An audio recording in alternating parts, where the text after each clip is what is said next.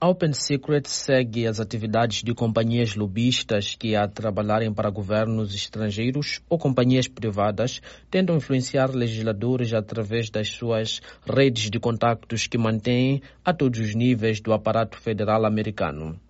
Ao abrigo da lei americana, todas as companhias ou pessoas que trabalham para um governo estrangeiro são obrigadas a registrar-se e a detalhar as suas remunerações. Segundo a Open Secrets, Angola gastou 3 milhões e 750 mil dólares no ano passado com a companhia Squire Patton Bogus ultrapassando os gastos feitos em 2021, que foram também superiores a 3 milhões de dólares. Os gastos de Angola em lobby em Washington tinham vindo a crescer desde 2019, mas em 2022 registraram uma pequena queda que subiu depois de mais de um milhão de dólares em 2023. A Open Secrets publicou várias mensagens e e-mail da Squire Patton's Box para o pessoal da Câmara dos Representantes, organizando encontros com o pessoal da Embaixada de Angola. No ano passado, a companhia de lobby Squire Patton Box esteve particularmente ativa para organizar o encontro entre o presidente João Lourenço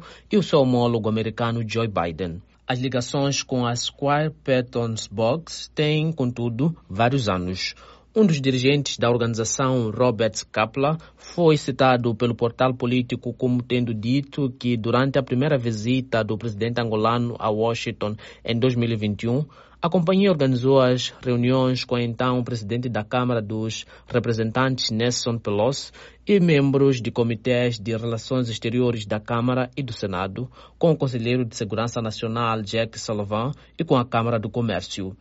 O portal político disse que desde 2019 o governo angolano gastou mais de 15 milhões de dólares com essa companhia pelos seus esforços a favor do governo de Angola junto dos centros de poder dos Estados Unidos.